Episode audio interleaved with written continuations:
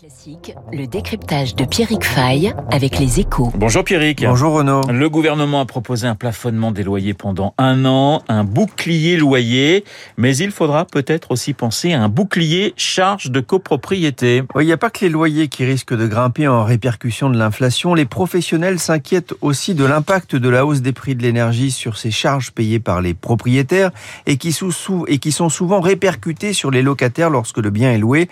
Beaucoup d'immeubles intègrent en effet le chauffage collectif dans les charges communes, sans oublier l'électricité, ce qui avait poussé le gouvernement à étendre en avril le bouclier tarifaire aux particuliers chauffés collectivement au gaz en copropriété. Mais c'est un dispositif qui intervient a posteriori sous forme de remboursement de charges en attendant, il faut régler la, facture. Et c'est pas le seul souci. La flambée récente du prix de certains matériaux de construction, dans le contexte notamment de la guerre en Ukraine, fait aussi gonfler les factures lorsque les copropriétaires se lancent dans des travaux.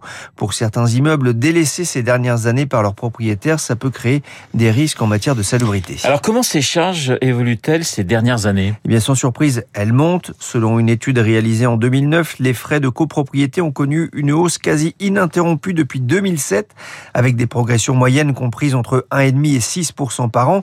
Et sans surprise non plus, c'est le chauffage qui est responsable de la majeure partie de cette hausse.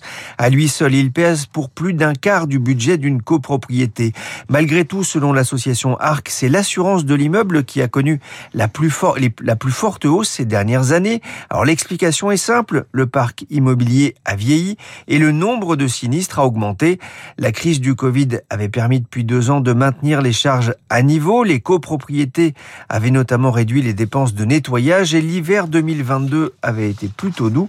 Ça pourrait ne pas durer. Avec le risque de voir eh bien, une, montée des impayés. Oui, pour l'instant, le seuil d'alerte n'est pas encore franchi. Le syndicat immobilier uni a confié aux échos que ses administrateurs de biens n'avaient été que 5% à constater une hausse jugée inquiétante des impayés. Alors, sachant qu'il n'y a pas d'observatoire en la matière, mais le poids du chauffage dans les charges laisse craindre le pire, notamment en cas d'hiver rigoureux. Dans ce contexte, beaucoup de copropriétés auraient déjà décidé de renoncer ou de repousser certains travaux, notamment ceux, liés à la rénovation énergétique. Il faut savoir qu'en France, 7 millions de logements sont mal isolés, sont des passoires thermiques qui renchérissent un peu plus les coûts de chauffage.